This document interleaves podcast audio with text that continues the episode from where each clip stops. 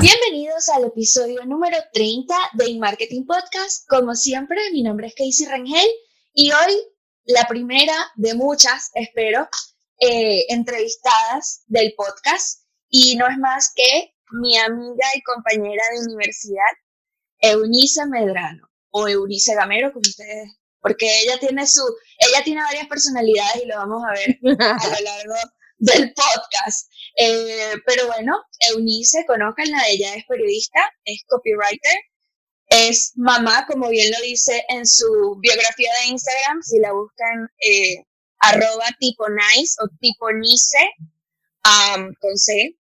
Ella es mamá de Boras Media, que es una agencia de marketing digital y de producción audiovisual, y también de la cuenta Mamá Sin Dramas, que si mal no recuerdo, creo que esta fue como tu primera cuenta de contenidos como diferente a tu marca personal, ¿correcto? Sí. Perfecto. Pero bueno, sí, no, no quiero hacer mucho preámbulo, vamos a esperar, bueno, que sea Onice misma quien nos hable un poco de, de, primero de quién eres y cómo te convertiste en esto de copywriter o cómo eh, descubriste que esto de la escritura creativa era, era lo tuyo. Entonces, Hola. Cuéntame. Gracias, Casey, por la invitación a tu podcast. Un honor ser la primera. Em, mira, básicamente lo descubrí a los cuatro años cuando ah, eh, descubrí, para la redundancia, que amaba la escritura. O sea, que amaba escribir y que la mejor forma para mí de comunicación efectiva era a través de, de, de, de las letras, ¿no? De las letras escritas por toda mi vida, desde ese momento, porque yo aprendí a leer y a escribir a los cuatro años, era súper intensa, sabes que soy súper intensa. Entonces, nada, comencé a escribir mucho, mucho. Escribía, no sé, prosa, poesía, cuentos, relatos, desde muy pequeño. Siempre ganaba que si los concursos de la Carta del Niño Jesús en el colegio, esas tonterías, ¿sabes? Que era porque me motivaba demasiado escribirle al Niño Jesús de otra forma, como si fuera mi panita que jugaba metras, fichas, no sé cómo se dice en otros países conmigo, ¿no? Eh, luego estudié periodismo porque me daba fastidio irme a Caracas, que era una ciudad muy convulsionada, no me gustaban las capitales, no me gustan, a pesar de que ahora vivo en Santiago de Chile. Em, y nada, estudié periodismo para acercarme más al, al a la profesión de escribir. Claro, cuando tú estudias periodismo, bien lo sabes, no es creativo. O sea, sí, hay formas de periodismo que pueden ser o no creativas, pero el periodismo per se no, o sea, tienes que perseguir siempre un hecho, una noticia, y yo me iba siempre más al lado de la fantasía, de la ficción, de, de enamorar a través de las palabras. Y ese es mi distintivo cuando hago periodismo. Tengo siempre entradas muy narrativas. Eh, y nada, aquí en, en, Chile, cuando llegué, me dediqué a, a, profesionalizar la parte que ya había comenzado en Venezuela de ser blogger, ¿no? De escribir para medios digitales y bueno, nada, seguí estudiando hasta que junto con mi pareja abrimos una, una agencia de, de, marketing digital y ahí, bueno, rienda suelta el copywriting, pues copywriting para web, copywriting para todo, para guion, para lo que te puedas imaginar, redes sociales, que al final es lo que hacen los community managers, ¿no? O sea, ellos aplican la, la creación de contenido persuasivo para poder hacer que las personas se, se enamoren de las marcas que las personas puedan comprar, que las personas decidan seguir una cuenta, una persona, un producto, etc. Eso básicamente es lo que hago. No, y que aparte lo haces súper bien porque, bueno, como te lo mencioné antes de empezar a, a grabar, una de tus cuentas favoritas para mí es Mama Sin Dramas porque siento que eres demasiado auténtica y desde que te conozco en la universidad has tenido como ese, esa capacidad de literalmente, como lo dijiste, enamorar con tus palabras, porque a pesar de que estudiamos la misma carrera, bueno, hasta cierto punto, porque tú te fuiste por periodismo, yo me fui por comunicaciones publicitarias, creo que, y, y, y esto no es a modo de crítica, sino más bien de, digamos, de, de observación que a pesar de que yo me fui por la, la parte de comunicaciones publicitarias, el tema de la redacción creativa no, no fue algo que nos, eh, nos enseñaron, digamos, técnicas de redacción creativa. De hecho, el término copywriter yo lo descubrí ya trabajando eh, después de terminar la universidad. Nunca fue como un término familiar, con, o sea, con el que yo me sentía familiarizada a nivel de la universidad, como a nivel del programa de estudio. Entonces me llamó mucho la atención cuando vi en tu bio de Instagram que pusiste copywriter y dije, no puedo creerlo, esto es. O sea, al final, yo, digamos que en teoría sabía que era ser copywriter, pero yo pensaba que como que era, tenía que estudiar una carrera como copywriter. Y luego me di cuenta, es que es cierto, Eunice es copywriter, desde que yo la conozco, tú escribes increíble. O sea, siempre, digamos que ese fue como tu, tu, tu punto fuerte en la carrera, el tema de la escritura. De repente yo me iba más hacia una parte creativa, más gráfica o más, pero, o sea, tú eres ese tipo de persona que realmente sabe comunicar con las palabras. Pero dicho todo esto, ¿cómo definirías tú, siendo copywriter, para una persona que no sabe absolutamente nada del término, ¿cómo definirías tú eh, ser eh, el copywriting o cómo ser copywriter? Mira, es, es tan sencillo como escribir eh, de manera persuasiva. ¿Y cómo hacemos, cómo, cómo escribimos de manera persuasiva? A través de las emociones. El copywriting se basa en dos cosas básicas. la comunicación y la psicología. Nosotros utilizamos los recursos persuasivos para poder hacer que las personas hagan lo que nosotros queremos. El copywriting se basa muchísimo en las otras personas. El error común de, mira, las personas que se dedican a escribir a nivel digital o a cualquier nivel, offline o online, eh, es que piensan y escriben para sí mismos. El copywriting no se trata de esto. El copywriting se trata de escribir para las demás personas. Y el éxito que se tenga a nivel de marca es porque el que está detrás logró entender al consumidor final. ¿Sabes? Yo tengo, por ejemplo, eh, hace poco escribí un, ejemplo de la pasta. Si tú eres un emprendedor y tú vendes pasta, tú tienes la receta de la nona, tú tienes que hacer que la persona que está en su oficina o trabajando desde casa, pero trabajando con, con como dicen aquí, con harta pega, con mucho trabajo, eh, que está ocupada, que le encanta la comida italiana, que además no tiene problema de comprar a, a través de aplicaciones o de delivery, sienta el sabor de tu pasta. Es decir, tú tienes que decirle, es el momento de lunch, de almorzar. Tienes, no sé, eh, quieres recordar ese momento sagrado con tu mamá o con tu abuela cuando el sábado por la tarde te decía, ven hija, vamos a disfrutar de una pasta y tú hacías y te llenabas de salsa, esa descripción, esa, esa evocación de recuerdos o de momentos es lo que tú haces, que es lo, o lo, es lo que permite, mejor dicho, que las personas conecten.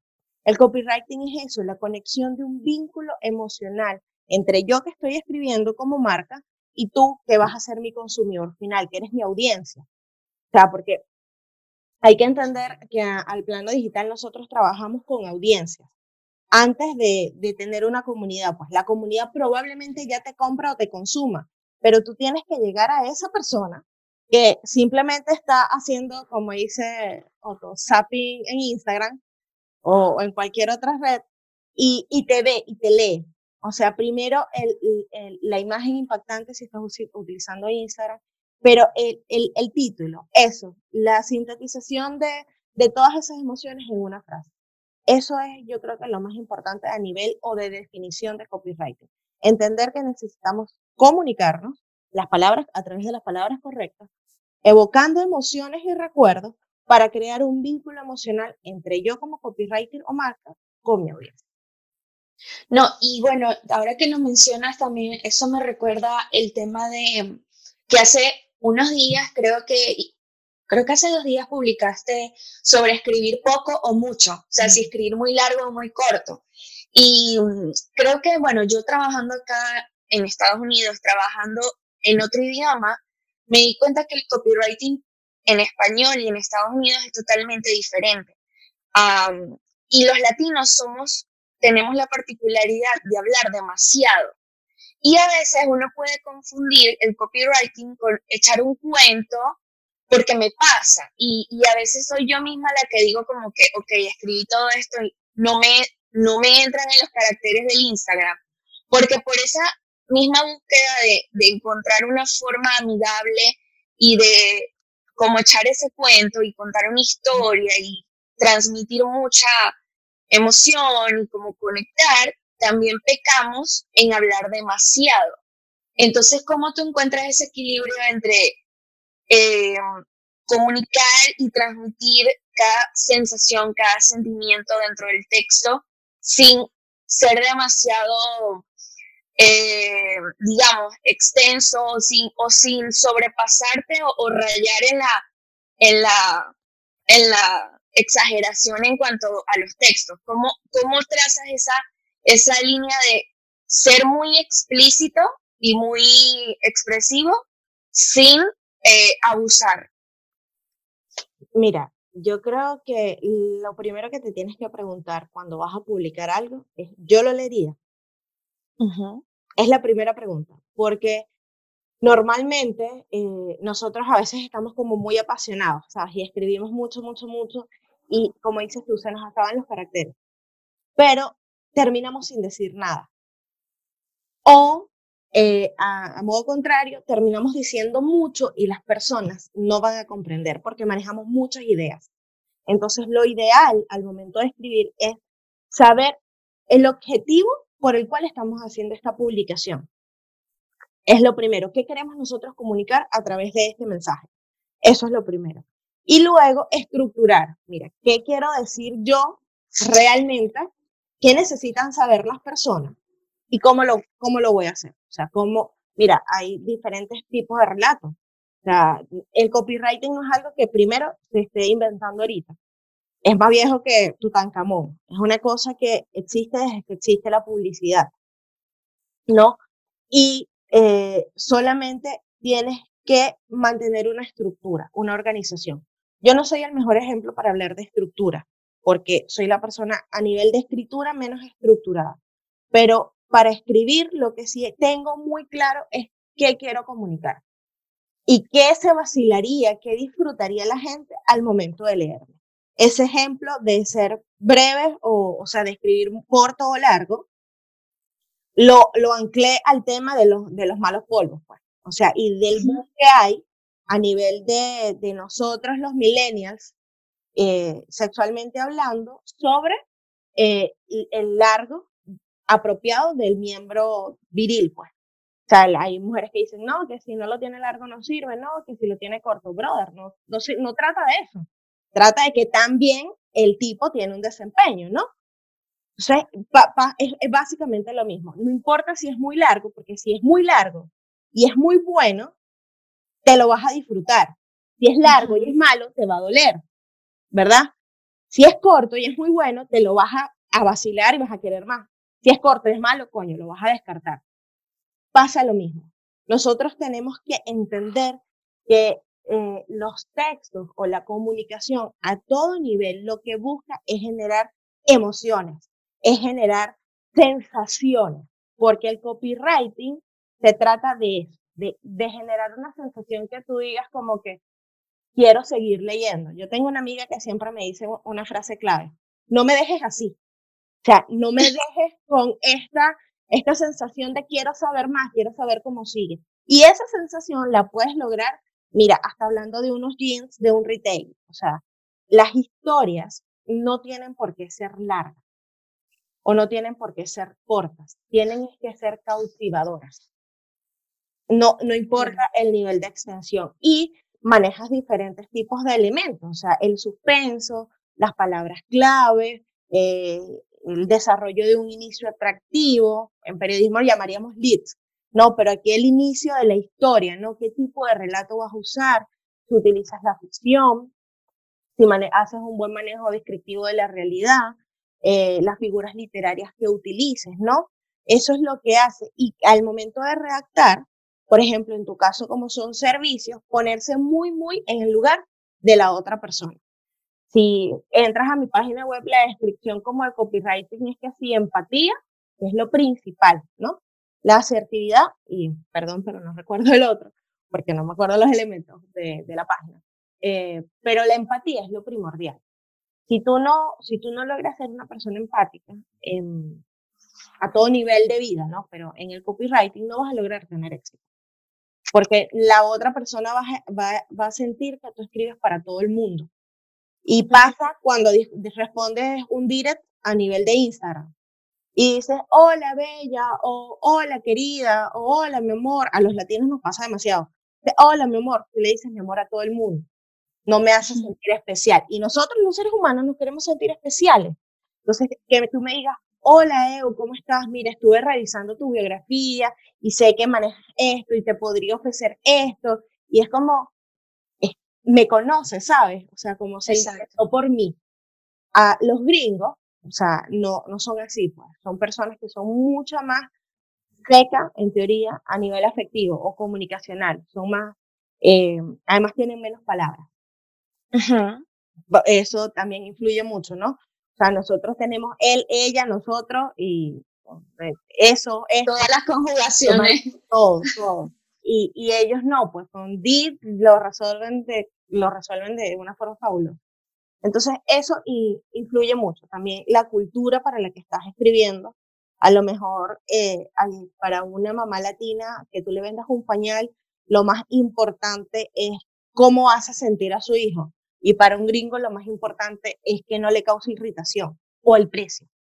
Entonces, eh, eh, ahí están como las diferencias. Hay que investigar mucho al público y saber mucho para quién estás escribiendo. Porque si terminas escribiendo para todo el mundo, no llegas a ningún lado. Totalmente. Y ahora que mencionas el tema de los jeans y los servicios y mencionaste como ese, esas diferentes eh, como segmentos de mercado, por así decirlo, eso me lleva a la otra pregunta. ¿Cómo hace una persona que, porque la pregunta viene de lo siguiente, yo he tenido clientes de varios tipos. He tenido e-commerce, o sea, personas que tienen tiendas de maquillaje. Tengo incluso una cliente que es tarotista. O sea, como que me he manejado en, en, en, en diferentes rubros. O sea, yo trabajé eh, con clientes del sector automotriz. O sea, es como toda una cantidad y digamos que la objeción principal de ellos es, para crear contenido es que no sé qué escribir es que yo no creo que nadie vaya a leer esto o no sé cómo empezar.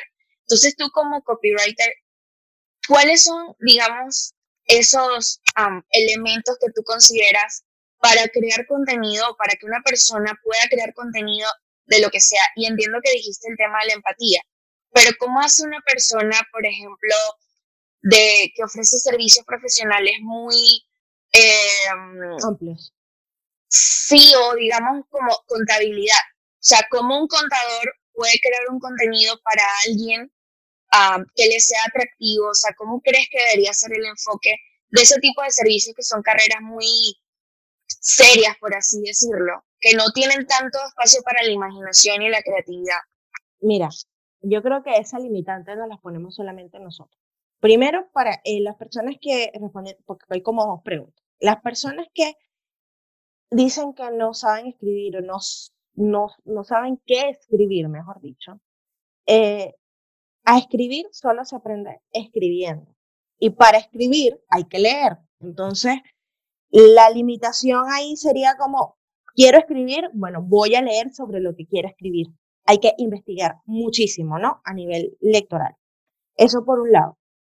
Y por el otro, no hay marcas que no puedan ser atractivas, no hay rubros que no puedan ser atractivos. Pusiste un ejemplo de un contador y yo te voy a pedir que después lo busques, que se llama tu contador Él es un contador, es maracucho, está residenciable en Chile y es el contador estrella de la comunidad venezolana y ya de la comunidad chilena. ¿Por qué?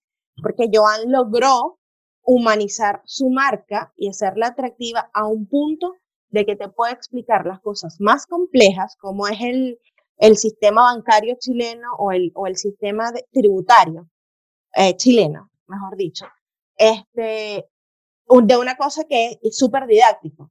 Entonces también tiene que ver como con las habilidades blandas de la persona que está escribiendo.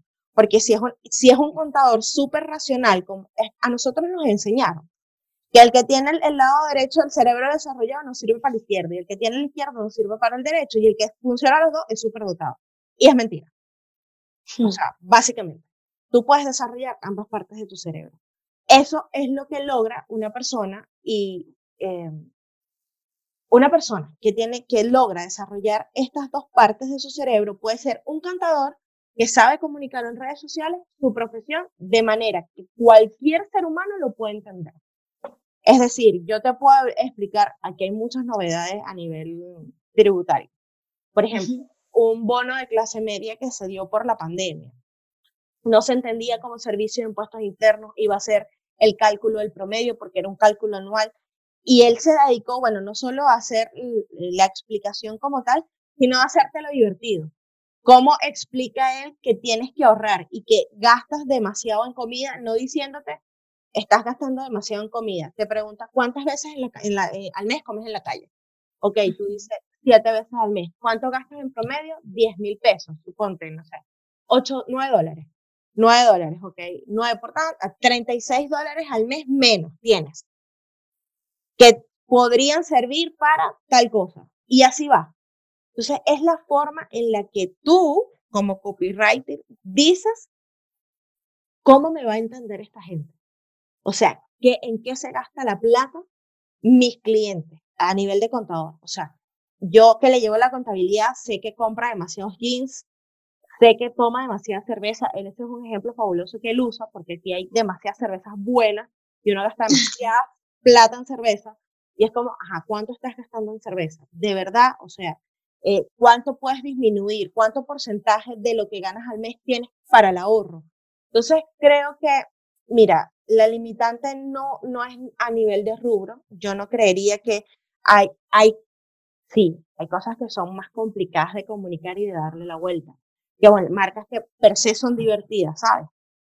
Eh, pero no hay forma de no hacerlo. Solamente tienes que leer mucho y la clave es conocer a tu target. Cómo se comporta tu buyer persona, qué lee, qué consume, cómo, cuáles son las palabras que usa. Eso es súper importante. Porque lo que tú me comentabas hace rato, o sea, yo estaba súper técnica, ok, ¿cómo se comunican tus emprendedores? ¿Cuáles son las palabras que usan? Porque a lo mejor yo te puedo hablar de Bayer persona y él no va a entender. Pero si yo te digo, mira, tu cliente ideal, esa persona que es la representación gráfica de la que te va a comprar, a lo mejor les puede llegar más y le puede ser mucho más comprensible. Totalmente. Y, y bueno, sí, es eso que dices. O sea, yo, de hecho, es algo que siempre lo, lo discuto con, con, los clientes cuando me dicen, es que yo no sé escribir, es que yo no sé escribir, y yo les digo exactamente eso. Eh, el, digamos, cualquier habilidad, digamos que ahora todo está en Internet, o sea, todo lo puedes aprender en YouTube, para todo, incluso para construir una piscina, puedes buscarlo en, en, YouTube y te dice los materiales y cuáles son los pasos a seguir. Pero es eso, es como ejercitar ese músculo creativo o de la escritura. Yo no sé si esto es recomendable, pero algo que yo hago a veces cuando necesito escribir textos muy largos, y no sé qué opinas tú o qué otros tips o trucos tienes para escribir, pero como yo tengo, digamos, a más facilidad a la hora de hablar, yo me grabo y mi teléfono tiene la opción de ir anotando lo que yo digo y luego yo lo que hago es corregir. ¿Qué técnicas tú como copywriter utilizas para, digamos, escribir más rápido? Eh, ¿Haces lluvia de ideas primero? ¿Haces algún tipo de como bullet points como eh, de los subtítulos? O sea, ¿qué técnicas crees que pueden facilitarle a las personas esa, esos primeros pasos como, como de escritura para su propia marca? Lo primero es trabajar por temática, definir de qué va mi marca. O sea, por ejemplo, yo vendo bolígrafos, ¿verdad? Entonces, mi primera temática son los bolígrafos y ahí trabajo los subtemas. Eh, bolígrafos de colores, bolígrafos para lettering, bolígrafos para diseñadores, bolígrafos para, no sé, tinta china. Y tengo diferentes subtemas y esos subtemas van a tener temas específicos, ¿no? Entonces, ¿para qué sirve la tinta china? Desde cuándo se inventó, quién inventó la tinta china, este, porque a lo mejor fueron los italianos, no sé, y se llama chino porque los chinos lo patentaron. O sea, este, eh, y manejo los temas específicos, ¿no? Luego de esos temas específicos, me voy a investigar a internet cómo están hablando las personas a las que yo voy a comunicar. Eh, no sé, reviso cuentas, reviso los comentarios de las cuentas, que es lo más importante, qué preguntas están haciendo las personas para yo saber en mi texto de cuándo se inventó o dónde se inventó la tinta china, qué preguntas responder. O sea, pero, pero de verdad fueron los chinos, o sea, y tú vas a responder en tu texto, bueno, según tal fuente fueron los chinos, según la otra fueron los italianos, pero al final no se sabe. Entonces, sabes, como tener eso súper especificado. La lluvia, la lluvia de ideas a en copywriting no, no sé, o sea, siempre va a funcionar, ¿no? Pero eh,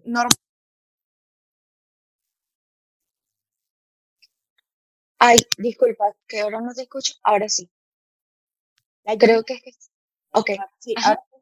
Sí, La, lluvia de ideas se hace como entre más personas, ¿sabes? Como para nosotros potenciar nuestro proceso creativo.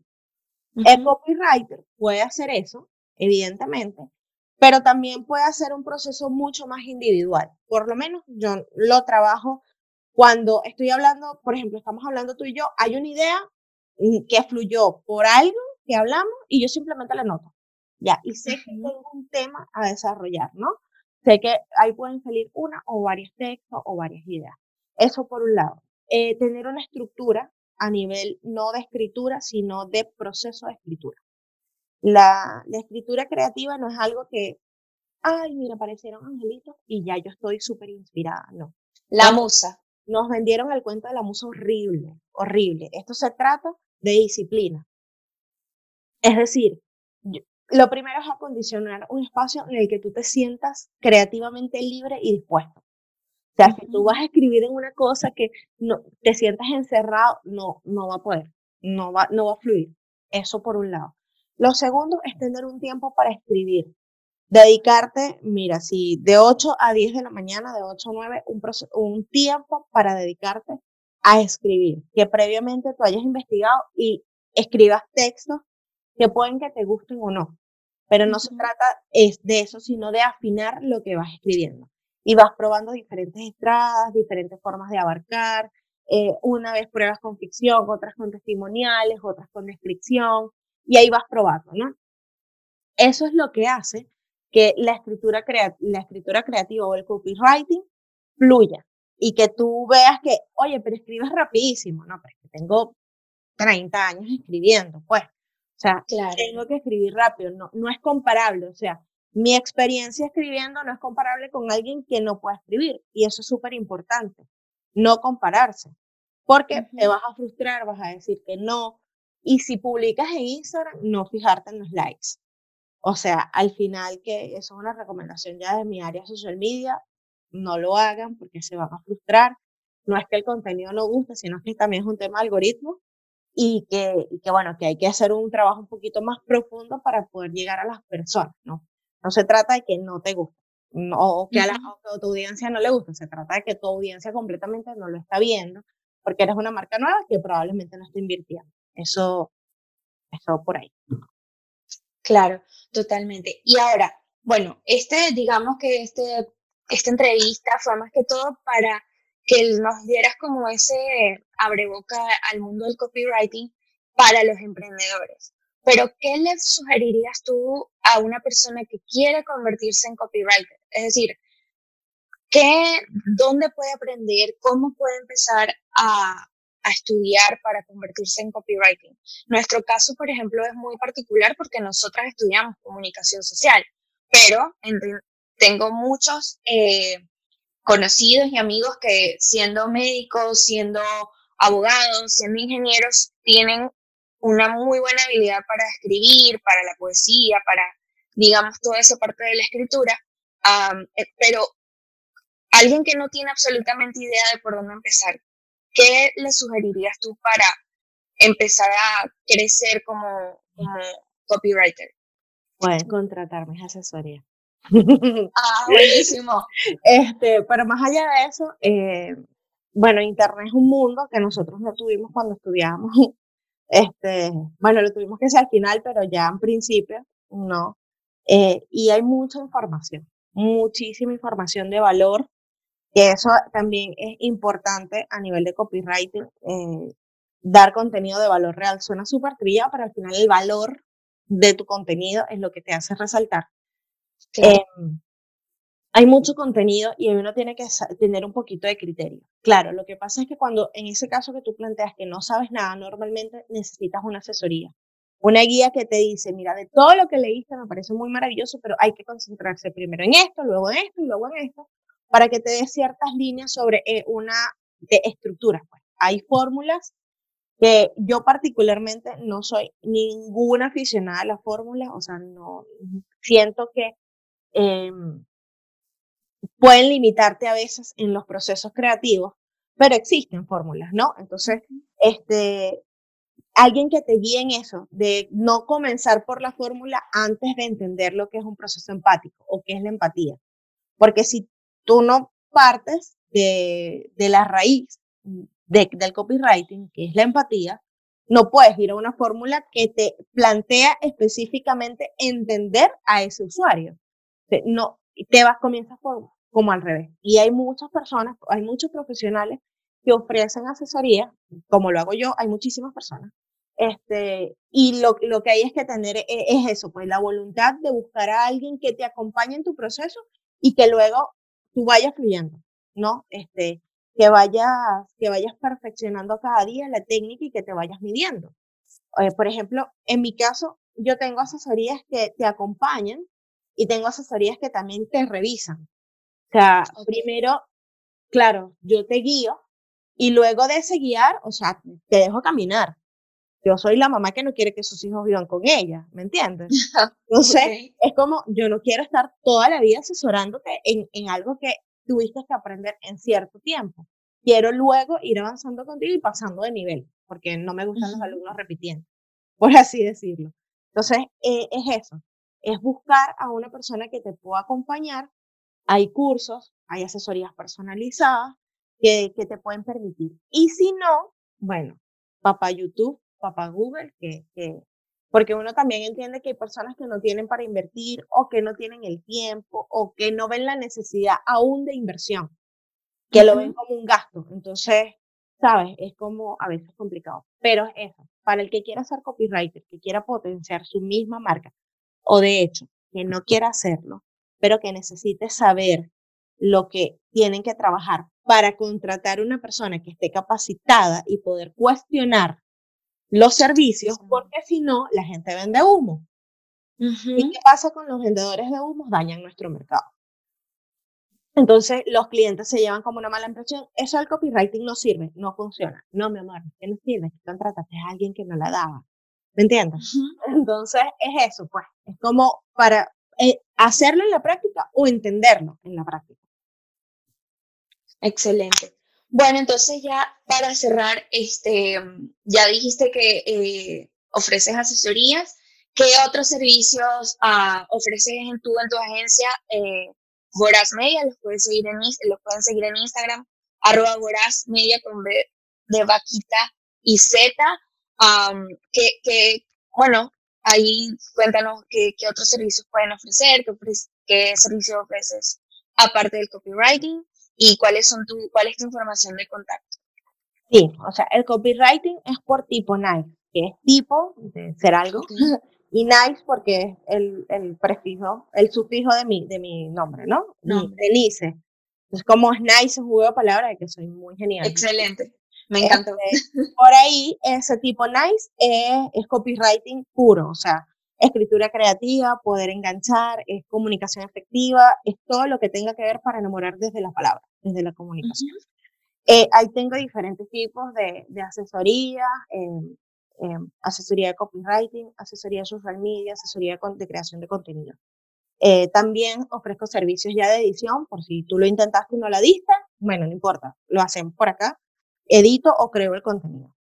Eso por tipo nice es arroba tipo nice con doble e al final y www.tiponice.com. y en Boras Media, si somos una agencia digital integral, ahí hacemos todo. O sea, desde la creación de la marca a nivel de diseño gráfico y de conceptualización hasta el performance, eh, todo lo que tenga que ver con PR, todo lo que tenga que ver con posicionamiento orgánico, eh, lo hacemos nosotros. El video marketing y el la creación de contenido, el performance es uno de nuestros mejores fuertes. Pues. Nosotros nos dedicamos a que el cliente entienda que primero sí, pagando llegamos más lejos, pero orgánicamente posicionamos el nombre de nuestra marca y que el video marketing es la nueva forma de comunicarnos porque nos da fastidio estar viendo y leyendo cositas. Entonces, hay personas, creo que el 84% de los usuarios de Internet, que prefieren ver el contenido en video y de eso sacamos mucho provecho.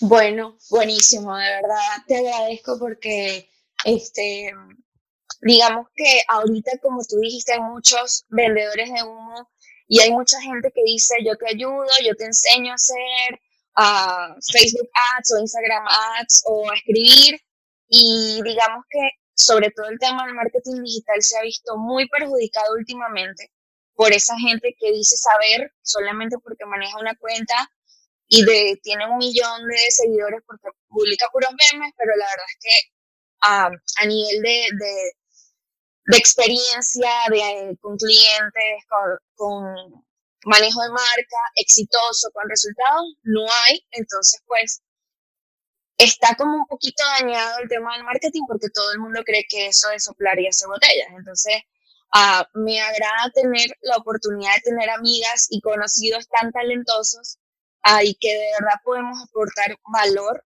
a las personas más allá de, bueno, esto es Facebook y tienes que publicar tantas veces al día, sino que va más allá. O sea, va más allá y es un tema de estudiar, de practicar. Y es un tema de entender también, por lo menos en el caso de Instagram y los seguidores, que todavía la gente cree que por tener miles de seguidores vendes. No, mi amor, si tú tienes 10 y 10 son tus clientes, da lo mismo porque eso es lo importante, ¿no? No, no es el likes, sino es la venta, es la contratación del servicio. Es entender que antes del 2015 Instagram funcionaba de manera diferente. En los algoritmos eh, no eran como son ahora, ni las políticas de las normas comunitarias eran las que son ahora. Ganar seguidores en Instagram era tan fácil como ganar seguidores en TikTok ahora. Entonces, hay que, claro, yo entiendo a las personas que dicen, ay, no, un seguidor, y hay un desconocimiento de las plataformas o de las redes sociales, porque dicen, ay, bueno, pero es que eso no, eso es, no se gana porque no sirve, no, bueno, no se gana porque o no te compran, probablemente porque tu producto es más caro, porque la comunicación de tu producto no es efectiva, porque la identidad gráfica es pésima, en fin, por muchas cosas. Y además de eso, porque no estás sabiendo entender los algoritmos de la, de la red. ¿No? Y, no hay, y, y lo que tú acabas de decir es súper importante porque el que una persona tenga miles de seguidores o millones de seguidores, más allá de que sea un famoso, este, primero tienes que verificar que los seguidores sean reales. Eh, Segundo, tienes que verificar el engagement, porque puedes tenerlo y la verdad, la, esa gente se quedó ahí porque se le olvidó dar un follow. Y tercero, eso no quiere decir que sepan manejar tu marca, que tengan conocimiento publicitario, que tengan conocimiento digital y mucho menos comunicacional. Entonces, la pegaron parte y, la, y, disculpa que te interrumpa, la parte estratégica también, porque mm, cuando estabas hablando del tema del hemisferio izquierdo y derecho, eso me recordó que yo, cuando empecé comunicación, comunicación social, yo dije porque a mí no me gustan los números y resulta que en marketing te, eres, te vuelves un maestro de Excel. O sea, yo soy, wow, wow, yo soy la niña de la fórmula. Porque es que si no es así, ¿cómo tú analizas eh, retorno de inversión? O sea, CTR, todo lo, bueno, las métricas que manejamos en marketing, ¿cómo las ves? Si, si vas a estar contando likes o contando si te comentó no sé quiéncito o este, o sea, va mucho más allá.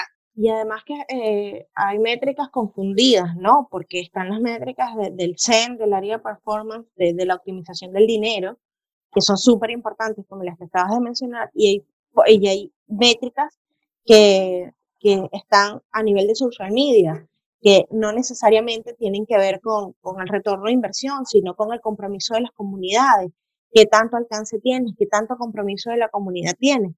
Eso es básicamente la diferenciación. Entonces la gente está como confundida. Bueno, sí, ¿cuánto a mí me cuesta un like? Bueno, me te va a costar mucho dinero porque tu contenido no sirve, básicamente. Pero la estrategia, por lo menos nosotros en Boras Media no trabajamos clientes sin estrategia. O sea, si no la quieres pagar, bueno, no puedes ser un cliente de Boras Media. Punto infinito. Porque yo no puedo medir, y si yo no puedo medirte, no me sirve. Porque si no es medible o alcanzable, no hay, o sea, primero si un objetivo no es medible o alcanzable, no sirve. Y si no tienes objetivo, peor todavía. Entonces, en ese sentido, creo que es súper importante dejar claro que ya dejando un ladito un poco del copywriting eh, a nivel de, redes o de inversión, es súper importante eh, la estrategia. Cómo se va en, el caso de, de los SEM managers, cómo se va a optimizar tu dinero. A, la gente le encanta cambiar los términos de marketing, pero al final se dedican a la cosa. Pero, ajá, al performance y todo esto, cómo performance mejor tu dinero, cómo obtienes una mejor optimización y a nivel social media, cómo hacemos crear ese compromiso, ese vínculo con tus audiencias para crear, por último, una comunidad y que tu marca tenga una comunidad, que eso es importante. Para eso al final tienes las redes sociales, tú no tienes Instagram para vender, que eso, es, eso la gente también tiene que tenerlo claro que Instagram a lo largo del tiempo ha dado las facilidades de que las personas vendan o las marcas o las empresas vendan a través eso no quiere decir que el trabajo de comunidad quede atrás. Y lo siguen diciendo, o sea, ellos se potencian para eso.